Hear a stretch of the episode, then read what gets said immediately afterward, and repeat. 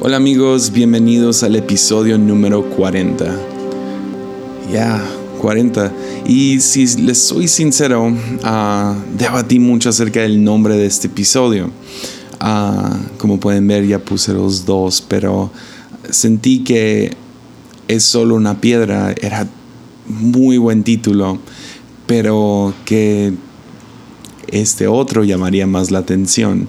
Entonces tú ponle como a ti te gusta yo le voy a poner es solo una piedra y luego el segundo título o subtítulo podrías decir, me estoy haciendo religioso, me gusta. Estoy muy contento de estar de vuelta con ustedes y eh, ya, comenzamos. ¿Alguna vez has pensado, no sé, yo creo que sí, la mayoría de los que me están escuchando han pensado en qué tan bizarro extraño, raro, anormal es la religión. o sea, piénsalo. Ah, este próximo domingo va a ser el primer domingo del mes y ya nos estamos preparando. Vamos a tener lo que llamamos Santa Cena. Es la comunión de los santos. Es cuando tomas pan y vino, o en nuestro caso pan o galletitas y jugo de uva, ¿no? Y cada quien toma el pan y el jugo de uva o el vino, o sea, como lo hacen en tu iglesia, y recordamos que Jesús murió en la cruz por nosotros. Ah, y ya, es, raro. Cualquier persona que viene de totalmente otra cultura y entra a una de nuestras iglesias y ve el jugo y ve el pan o ve la galletita o ve el vino y ve que todas estas personas que se reunieron están tomando este jugo y este pan, recordando a un hombre que murió hace dos mil años y según su fe resucitó. Es extraño. O, o, ponte en los zapatos de esta misma persona que entra a uno de nuestros edificios a alguna reunión de, de iglesia y escucha cantos y todo el mundo se sabe estos cantos. O es como un karaoke, ¿no? Ponen la letra en la pantalla y, hay algunos que cantan canciones nuevas, algunas viejitas, pero ¿qué importa al, nuevo que va entrando? Él no va a entender si es nuevo o vieja, él nomás ve y, y ok, algunos tienen luces, otros no. Ah, y están cantando a un tú, a un alguien que no es la persona que está sentado junto a ellos, sino es una entidad en el cuarto que ellos creen, o sea, se, pone, se pone raro. O, o después se va a subir un, un hombre o una mujer al púlpito que que es como una mesa donde va a abrir una Biblia y va a contar algunas historias, algunas historias personales, algunas historias bíblicas, va a leer de este antiguo libro que fue formado hace muchos años y traducido al español del griego y del ya, ¿what? y se va a sentar y digo, y se va a parar ahí, nos va a contar historias y a veces son historias muy cursis y raras y nada que ver una con la otra. Es, extraño. O piensa, este domingo pasado tuvimos bautizos en nuestra iglesia y estuve pensando, ¿qué tan extraño ha de ser para alguien que no tiene, que tiene cero contexto? Vea gente que se mete a una piscina y hay un pastor o uno de esos líderes que, que, agarran a esta persona, les tapan la nariz, hacen una pequeña oración, los bajan en el agua, ellos salen con las manos arriba, todo el mundo aplaude, les toman fotos. ¿Qué es esto? Rituales religiosos son extraños. Ya. Ya, son, son, son raros, son bizarros, pero Hoy les quiero hablar acerca de la necesidad de religión. Hace como dos años me acuerdo que estaba sentado con un grupo de pastores y, estaban hablando acerca de qué, qué, falta en la iglesia cristiana en México para que, para que gente, no sé, entienda o agarre la onda. O, no sé, era una plática entre pastores y, y me acuerdo que en el momento, no sé por qué, nomás entró a mi cabeza, falta religión. Entonces yo levanté la mano y dije, yo creo que hace falta religión en la iglesia cristiana en México. Y los pastores me miraron como que yo era la persona más loca. ¿Qué? ¿cómo crees? A la iglesia en México lo que le falta es, es menos religión, debemos de quitar la religión. Y me acuerdo que, ah, ok, cedí en el momento, pero luego me, puse a pensar, no, creo, creo, creo que le estoy atinando a algo, creo que no lo dije de la manera correcta, pero creo, creo que por ahí va. Y quiero empezar a establecer este fundamento de la necesidad de religión en un tiempo donde todo el mundo le escupe a la religión. Todo el mundo dice yo no soy religioso, soy espiritual. Todo el mundo le tira a gente que son más legalistas porque son, entre comillas, religiosos. Y como cada seguidor de Cristo, te llames cristiano o no, necesita religión en sus vidas. Entonces quiero ir a un pasaje, Génesis 28. Ah, ya, ya he platicado de esta historia en en este podcast y yo creo que le vamos a seguir dando en el futuro a esta historia, pero la historia de Jacob. Jacob es una figura muy interesante en el libro de Génesis, muy controversial, hizo muchas cosas malas y poquitas cosas buenas, pero lo recordamos como alguien bien porque terminó sus años bien. Ah, Jacob se encuentra huyendo de su hermano porque básicamente lo lo engañó, le robó su herencia, tanto su herencia herencia y su herencia espiritual.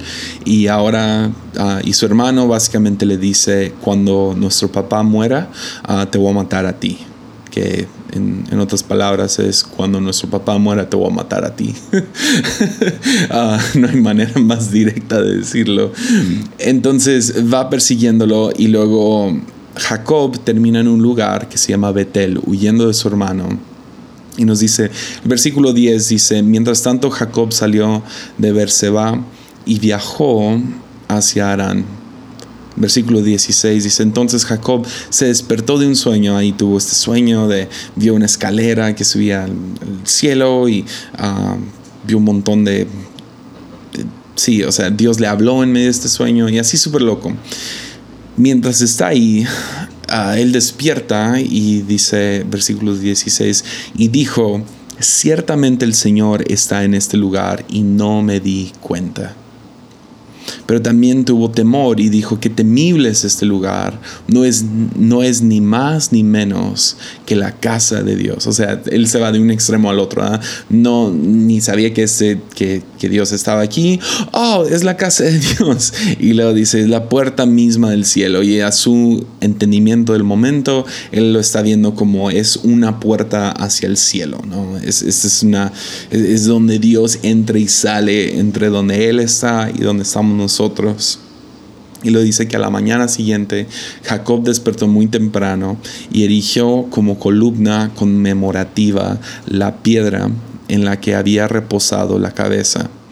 Uh, y después derramó aceite de oliva sobre ella, llamó el lugar Betel, que significa la casa de Dios, y aunque antes se llamaba luz. Luego Jacob hizo el siguiente voto. ¿okay? Todo esto ahora, imagínate, está un poco loco. Si tú no tuviste este sueño y estás viendo un hombre que está construyendo un altar y encima pone una piedra sobre el cual él, durmió, que, que, eso está medio loco, pero pues él durmió sobre esta piedra, entonces lo pone encima, lo ya, le echa aceite de oliva, lo llama Betel, le cambia el nombre al lugar. Y luego él hace el siguiente voto, si Dios en verdad está conmigo y me protege en este viaje, y si Él me provee de comida y de ropa, y si yo regreso sano y salvo a casa de mi Padre, entonces el Señor ciertamente será mi Dios. Y esta piedra que levanté como columna conmemorativa será el lugar de adoración a Dios, y yo le daré a Dios una décima parte de todo lo que Él me dé. Sí, una décima parte. También eso es uno de los pasajes de donde sacamos el diezmo.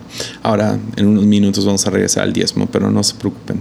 Ah, vamos a seguir hacia adelante. Entonces, él tiene este momento, un sueño, despierta, construye un monumento, pones, lo llama Betel, lo, lo unge con aceite y luego hace un voto. Y luego pasan 14 años mínimo, no sabemos exactamente cuánto, estoy seguro que si le investigas lo vas a averiguar, no le metí mucho a, averiguar cuánto tiempo, pero pasan un mínimo de 14 años porque se va, se casa, ah, trabaja para su suegro, luego regresa a este mismo lugar en Génesis 35. Ahora, su voto es, si salgo de esta, tú eres Dios. 14 años pasan, ya se reconcilió con su, hermano, no murió, todo bien. Y en el versículo 1 del capítulo 35, dice, entonces Dios le dijo a Jacob, ah, prepárate, múdate a Betel, establece ahí, uh, establecete ahí y edifica un altar a Dios, quien se te apareció cuando huías de tu hermano Jacob, a Esaú.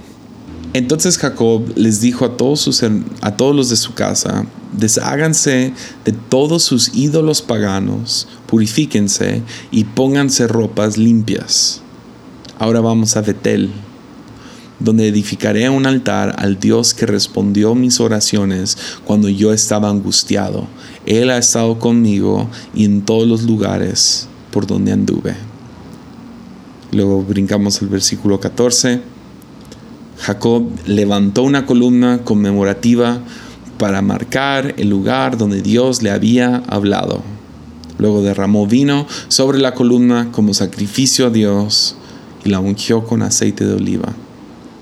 Jacob llamó a aquel lugar Betel, que significa casa de Dios, porque ahí Dios le había hablado. Ok. Entonces, 14 años antes, él está huyendo. No tiene comida, no tiene ropa, está perdido, está, está con mucho temor, tiene un sueño y hace un voto y construye un altar una columna conmemorativa donde pone una piedra encima y la unge con aceite. Pasan 14 años, él ya ha tenido ropa, ha tenido comida, sigue vivo, ya se reconcilió con su hermano y ahora regresa al mismo lugar y derrama sobre él vino y aceite de oliva otra vez y lo conmemora de nuevo. Llama el lugar Betel.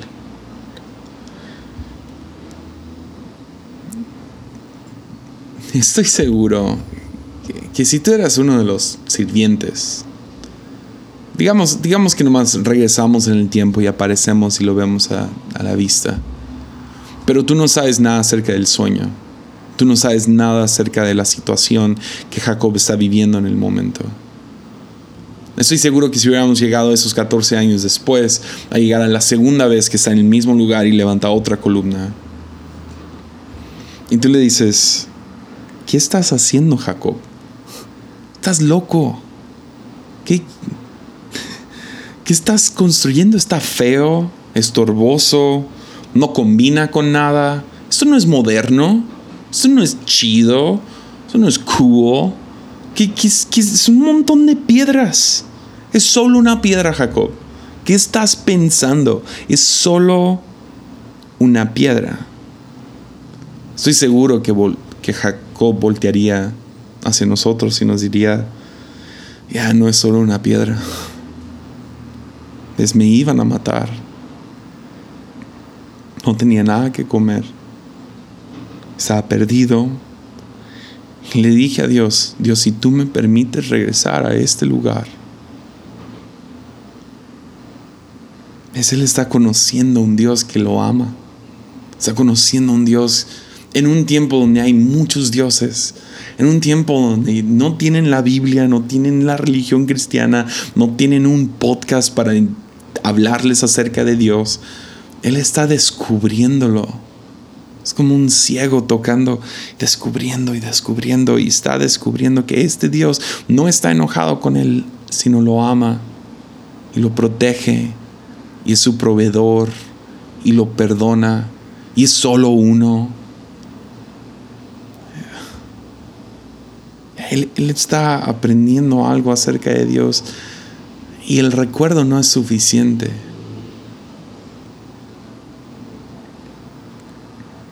Es, no es solo una piedra. Es, es, es donde Dios me habló. Es donde conocí a este Dios.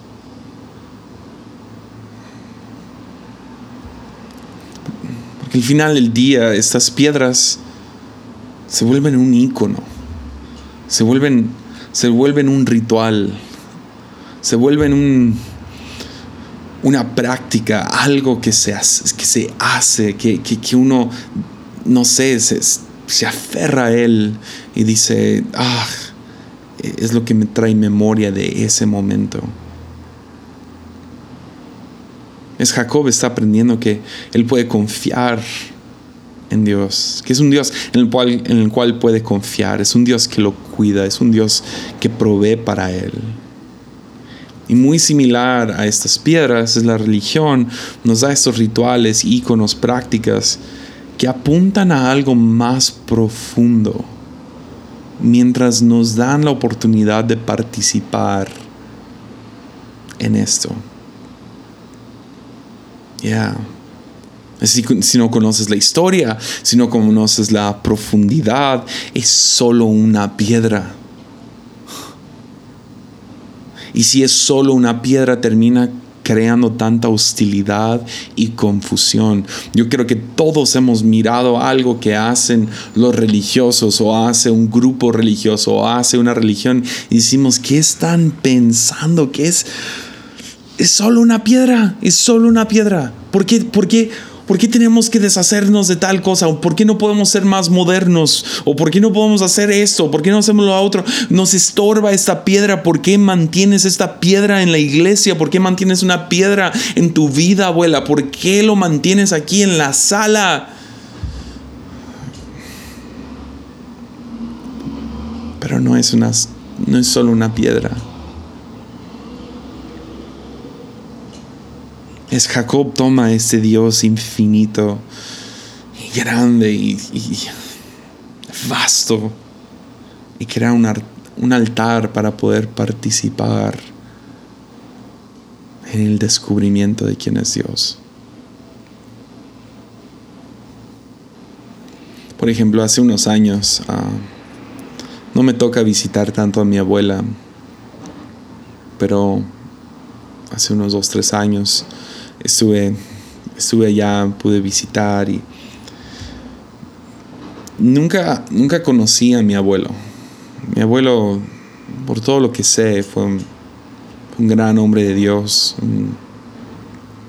un, hombre admirable, ah, trabajador, muy humilde. Mi papá lo describe como llorón. Ah, su artista favorito era Johnny Cash y Bob Dylan. Y uh, siempre he escuchado historias de él, de, mi abuelo. Falleció cuando yo tenía, no sé, cuando yo era un bebé, infante o lo que sea. Y entonces nunca lo conocí. Pero mi abuelo también se dedicaba, ya en sus últimos años de vida, como hobby a hacer esculturas de madera. Y lamentablemente hace unos 10 años se le quemó la casa a mi abuela y perdió la mayoría de estas esculturas. Él hizo un montón de decoraciones y diferentes cosas. Y mi abuela pudo agarrar, no sé, unos, no sé, a lo mejor unos, unas 10 de estas esculturas. Mi papá ya se había robado unos dos o tres y los había traído a México, pero eran de mi papá, no eran, no eran míos. Y siempre, ah, no sé, veía estas esculturas como herencia y si les soy honesto, no están bonitos. Ah, yo tengo uno que me robé de mi papá, que es un, es un predicador y ah, se ha caído quién sabe cuántas veces. No, no, a mí se me ha caído una vez y pero mucho antes se le había caído la mano, ah, está todo despegado y no está bonito, no hay nada proporcional. Ah, definitivamente yo heredé la... Sí, la habilidad artística de mi abuelo, porque no están nada bonitos. Y, ah, pero los hizo mi abuelo. Y Y siempre pensé, ah, yo, yo, yo voy a heredarlos cuando mi papá fallezca, pues eso yo los quiero. Y, ah, y así poder pasarlos a mi hijo y ojalá y él los aprecie como yo. Pero ah, cuando fui a la casa de mi abuela hace dos, tres años, estoy admirando dos, tres de, estas, de esos cuadros que ella todavía tiene, diferentes esculturas en madera, y ah, ella se quedó con los más bonitos, o sea, donde ya finalmente yo creo que él le sacó jugo a su habilidad y... Pero había uno súper extraño que ella tenía en la pared. y era un pulgar del tamaño de un pulgar. O sea, está chiquito es literal el puro pulgar y está feo. Si les soy honesto, no está bonito. Si yo fuera a una tienda a comprar esculturas de madera, no compraría este pulgar. y estoy viendo y mi abuela me mira y me dice, te quiero dar una de las esculturas. Y originalmente pensé, oh, me va a dar uno de los chidos, uno de los grandes, pero ¿cómo me lo voy a llevar en la maleta? Bla, bla. Y mi abuela va y arranca este pulgar. Arranca es la palabra, porque literal tiene un, un tornillo como que adentro de él. Entonces es el pulgar y tiene un tornillo. Entonces ella lo arranca haciendo un hoyo en su pared de tabla roca y me lo entrega y me dice, este es tuyo. Este no es de tu papá, este no es un este es tuyo y lo hizo tu abuelo. De la nada, este pulgar se volvió mi escultura favorita de todas las de, que había ahí. ¿Por qué? Porque, número uno, no es una simple escultura de madera. La hizo mi abuelo. Lo hizo en sus últimos días de vida. Dos, mi abuela me lo regaló y ahora lo tengo colgado en mi, en mi oficina, aquí arribita de mi computadora. Lo veo a lo mejor si cada vez que vengo a la oficina, aquí está. Y, ah, pero si tú vienes, si lo ves, no sé, a lo mejor si estuviera en el mercado costaría unos, unos 5 dólares máximo. Pero si tú llegaras y me ofrecieras mucho dinero, no te lo doy, ni, ni juegues, ¿cuánto te, ¿cuánto te puedo dar? No, no es eso. ¿Por qué? Porque no es, no es una simple escultura de madera. Bueno, sí lo es. Y es el chiste, ¿no? Es solo una escultura de madera. Pero para mí es mucho más. Y todos tenemos esto, ¿no? En nuestras vidas. Algo que, de lo cual nos aferramos y no, no lo soldamos.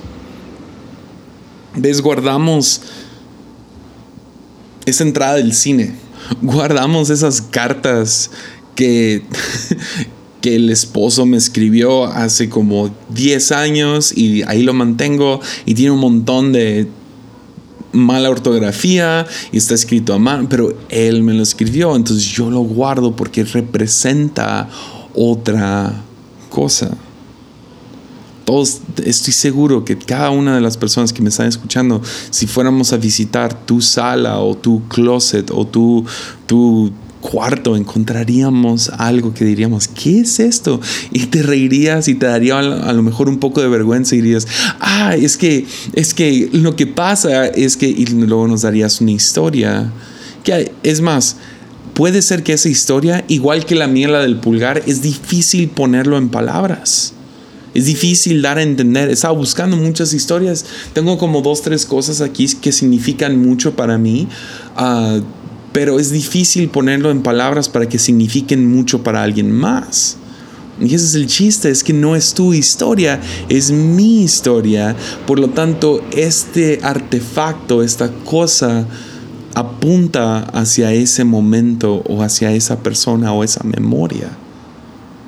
Entonces la entrada del cine que tienes en tu cajón, no nomás es una entrada del cine es la primera vez que ella descansó su cabeza en tu hombro. Ya. Ya. Significa algo. Conecta con algo más profundo. Porque ves, es esto. Cada ser humano experimenta algo mucho mayor que ellos, mucho mayor que el lenguaje, mucho mayor que cualquier cosa que pudieran hacer para poder describir esto como amor o perdón, gracia, fidelidad y guardamos cualquier cualquier cosa. Guardamos aquello que captura ese momento que experimentamos amor, que experimentamos fidelidad, que experimentamos ese ese momento importante para nosotros. Entonces, si entiendes eso, si entiendes esto que te estoy diciendo, que guardas esa, esa, no sé, esa, ese, ese jarrón con arena por esa vez que fuiste a la playa, si tú entiendes por qué un ser humano haría eso, porque conecta con algo mayor que ellos, entonces felicidades, entiendes religión porque es solo una piedra. Sin embargo, es mucho más que una piedra. Entonces, los quiero llevar a unos pasajes más. Denme dos pasajes más. Levítico. Levítico es a lo mejor el libro, ¿no? Con el cual siempre le tiramos a religiosos. Ay, ese libro, no sé, whatever. Y uh, Levítico tenemos que entender cuándo fue escrito. Fue escrito en un tiempo cuando la idea dominante sobre toda la faz de la tierra es que hay muchos dioses. Y que hay muchos dioses, tú no nomás escoges uno, tú tienes muchos dioses. Entonces, como no están nunca felices estos dioses, tienes que hacer ciertas cosas para apacentar a estos dioses, calmar a estos dioses. Entonces, si tú quieres una buena cosecha, tienes que hacer algo para apacentar la ira de estos de los dioses de la cosecha o el dios de la cosecha. Si quieres tener un bebé, tienes que hacer algo para apacentar el enojo de la diosa de esterilidad y tienes que, si me entienden, no? O sea, hay muchos dioses y tienes que hacer ciertas cosas para apacentar o agradecer a estos muchos dioses. Israel llega y empieza a declarar por medio de los, los, las experiencias que tuvieron sus antepasados como Abraham, Isaac y Jacob, ellos ahora empiezan a declarar, no, solo hay un Dios, le creemos a nuestros antepasados y hemos adoptado sus creencias y vamos a decir que solo hay un Dios. Y es el mismo Dios que ahora los rescató de Egipto por medio de diferentes plagas y diferentes milagros y el partir el mar rojo. Y ahora están buscando cómo traer orden con este Dios. Y Dios les da esta carta de amor que se llama Levítico. Y es una manera para poder establecer paz y traer tranquilidad y que el pueblo sepa y no viva, no viva con la ansiedad de cómo estamos con este Dios, ¿verdad? Sino Él pone en claro, ah, si quieren estar bien conmigo, hagan esto, no hagan esto. Y si la riegan, si pecan, entonces hagan esto. Y empieza el, el libro de Levítico Ah, creyendo, número uno, que hay un lugar específico donde Dios está, que es el tabernáculo, y que este Dios le habla a los seres humanos como a Moisés. Entonces vean lo que dice. El Señor llamó a Moisés, versículo 1, capítulo 1, desde el tabernáculo, y le dijo, da las siguientes instrucciones al pueblo de Israel. Cuando presentes un animal como ofrenda, al Señor. Entonces, ¿qué es una ofrenda? Es algo que te, te ayuda a acercarte. Entonces, este Dios no es distante, es cercano y te puedes acercar con una ofrenda. Lo puedes tomar de la, de la manada del ganado y del rebaño de ovejas y cabras. Si el animal que ofreces como ofrenda quemada es de la manada, debe ser un macho que no tenga ningún defecto llévalo a la entrada del tabernáculo para que seas aceptado por el Señor. Coloca la mano sobre la cabeza del animal y el Señor aceptará la muerte del animal en tu lugar a fin de purificarte, hacerte justo ante Él. Ok. ¿Qué significa esto? Número uno, es, un Dios que, al cual te le puedes acercar. Puedes entrar a su, a su lugar donde habita el tabernáculo. Tú puedes llegar y ofrecerle una de estas ofrendas. ¿Qué te está pidiendo dentro de estas ofrendas? Pues te está pidiendo un macho sin defecto. ¿Qué significa esto? Es algo que te va a costar. No va a ser, no va a ser, agarra el, el perro vagabundo que encuentras en la calle, sino tráete algo que te cueste. ¿Por qué? Porque quiero que entiendas algo, Israel acerca del perdón, que yo perdono, pero yo quiero que entiendas cómo, yo quiero que, agarres la onda, como diríamos los mexicanos. Este es un Dios que promete perdonarte. Ok, ahorita regresamos aquí. Salmo 50. Salmo 50. Es un Dios que perdona, al cual te puedes acercar, es un solo Dios, le habla a su pueblo, le habla a Moisés, da instrucción. La instrucción es acércate y yo te perdono. Ahora, Salmo 50, para todos los que se trabaron en traerle un sacrificio y lo dicen, no, pues eso es Antiguo Testamento. Bueno, ok, Salmo 50 sigue siendo Antiguo Testamento. Y el salmista dice, hablando por Dios hacia nosotros. Oh pueblo mío, escucha cuando te hablo, dice Dios. Estás con, son, estas son las acusaciones que tengo contra ti, oh Israel. Yo soy Dios, tu Dios no tengo quejas de tus sacrificios ni de las ofrendas quemadas que ofreces constantemente, pero no necesito los toros de tus establos ni las cabras de tus corrales. Wow, ok. Luego dice, pues todos son, todos los animales del bosque son míos. Yo soy dueño del ganado de mil colinas. Conozco a cada pájaro de las montañas y todos los animales del campo me pertenecen. Y luego vean, está descubriendo, se está diciéndonos qué tipo de Dios es. Nos dice, si yo tuviera hambre, no te lo diría a ti, porque mío es el mundo entero y todo lo que hay en él. ¿Acaso me alimento de carne de toro? ¿Acaso bebo sangre de la cabra? Haz que la gratitud sea tu sacrificio a Dios y cumple los votos que le has hecho al Altísimo. Luego llámame cuando tengas problemas y yo te rescataré y tú me darás la gloria. ¿Qué está, ¿Qué está diciendo Dios? Nos está preguntando, ¿tú crees que necesito estos sacrificios? Ok, quiero que entiendas algo muy claro acerca del Viejo Testamento y acerca del Levítico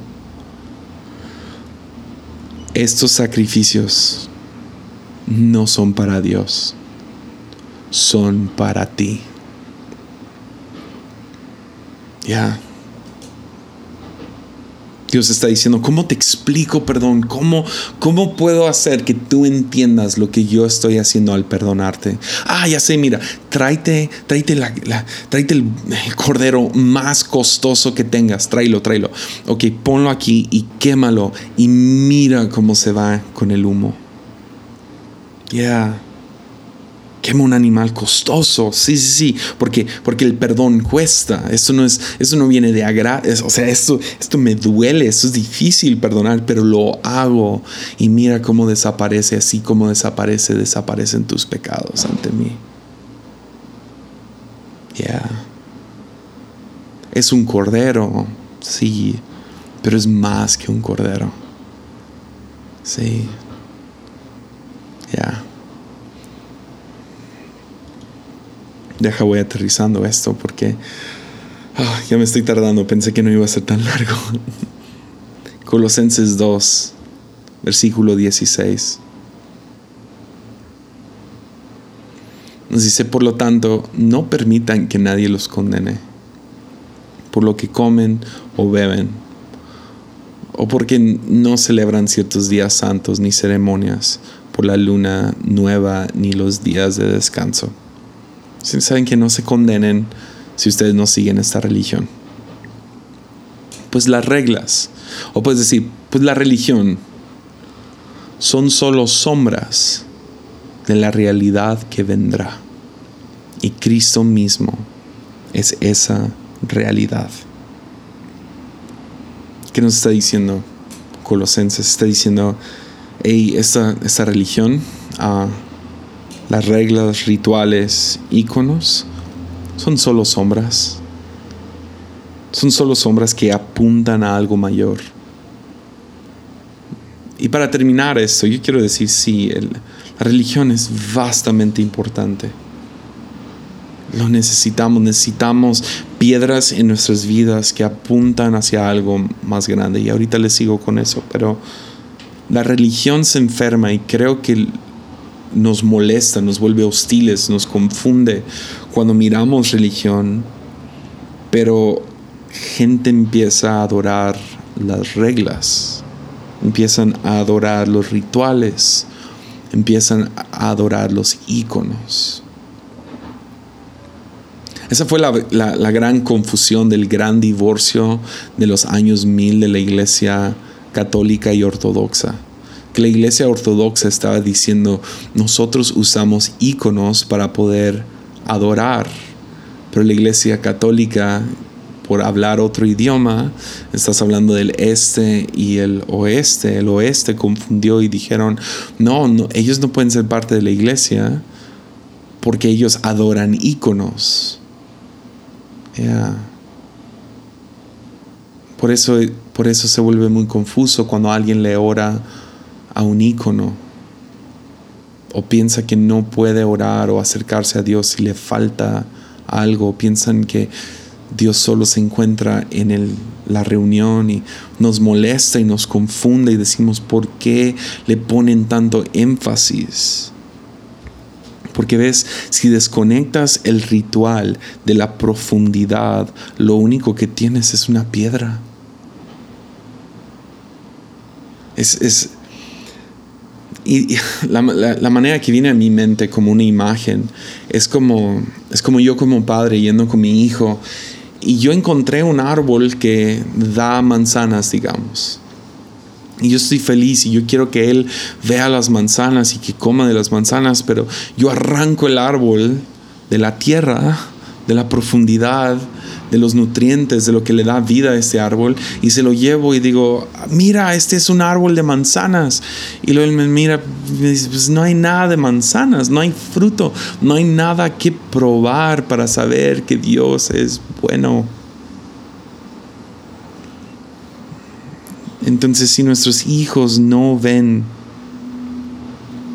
y aunque eres joven, por favor, escúchame, porque un día si tú no si no si tú no cambias esto, tú terminas nomás dando el mismo ciclo de cada generación. Pero tú puedes interrumpirlo en tu familia.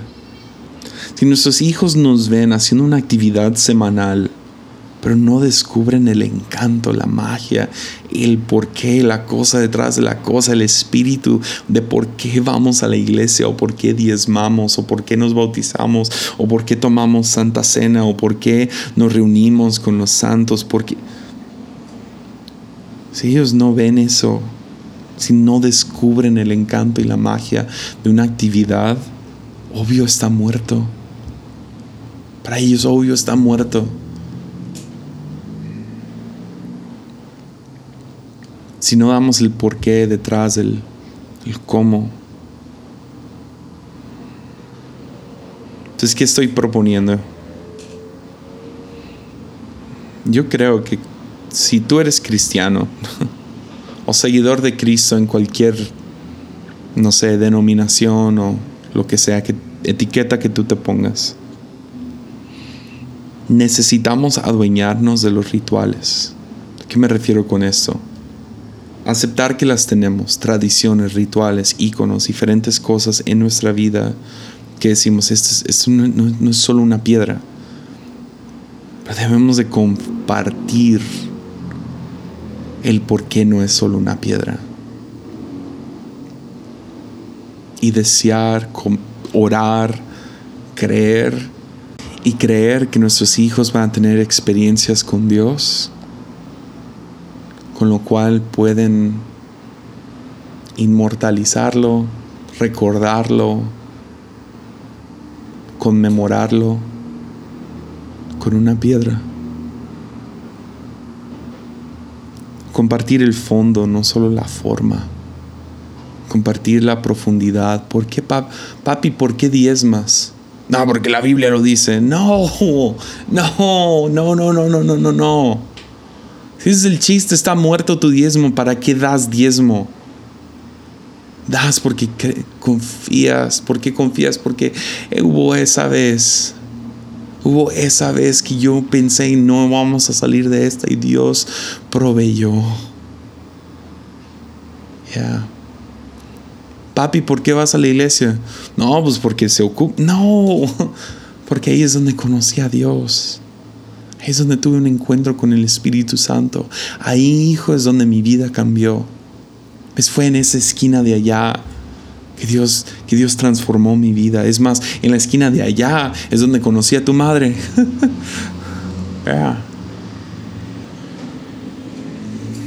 Entonces, el otro día estábamos en primer domingo, que es cuando tenemos Santa Cena. Y tenemos cuatro servicios, entonces salí un ratito, salí por uno de los servicios y llegué un poco tarde porque tenía a mi hijo y no quiero que tenga que estar aquí cuatro servicios. Entonces llegamos al tercer servicio al final y estaban celebrando la Santa Cena.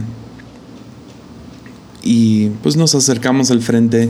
Yo no lo dejé con los niños, sino me lo quedé. Y nos sentamos en la primera fila.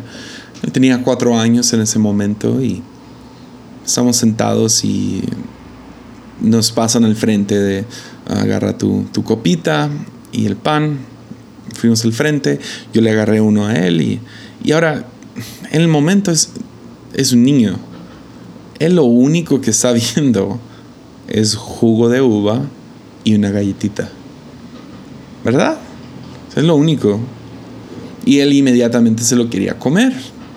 Le dije, mira, hacemos esto porque hace dos mil años. Ahora él entiende entiende un poco acerca de Jesús, le he platicado mucho acerca de Jesús, le he leído la Biblia, ha venido a la iglesia desde que nació, ah, conoce un poco de Jesús. Yo no quise explicar, ah, esta es su sangre y esta es su carne. No, no, no, no, Tiene cuatro años, pobrecito.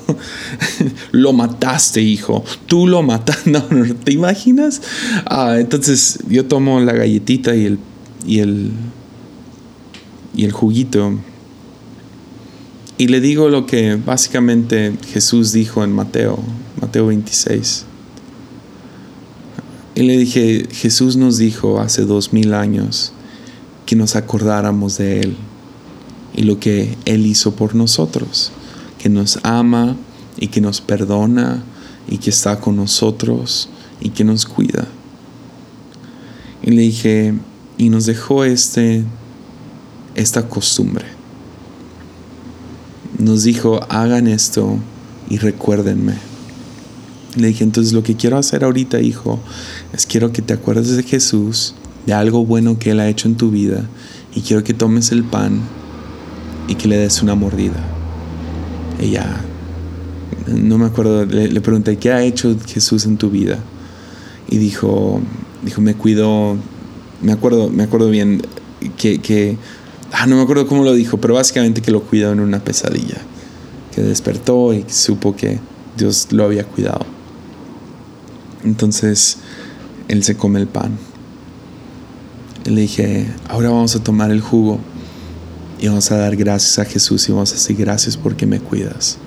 Y luego él dijo, gracias Jesús porque me cuidas. Yo no te estoy mintiendo ni exagerando estoy casi seguro de que esa fue la mejor Santa Cena que he tenido. Porque pude, pude experimentar este ritual y dejó de ser, no que era, pero en ese momento no era jugo de uva y una galleta, sino estábamos dando gracias yo y mi hijo, porque Jesús ha sido bueno en nuestras vidas. Ya. Déjalo digo así. Ah, a lo mejor estoy siendo un poco exagerado ahora sí. ¿Qué importa qué luces tienes en tu iglesia? ¿Qué importa cómo se ven tus redes sociales? Ahora le estoy hablando a un grupo muy específico. ¿Qué importa qué tan chido eres en la plataforma y qué tan chistosos son tus chistes?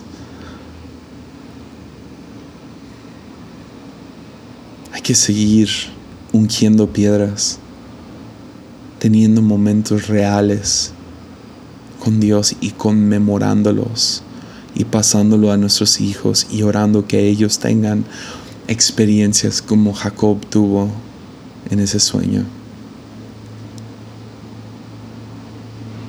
Porque es solo una piedra. Sin embargo, es mucho más que eso. Ánimo.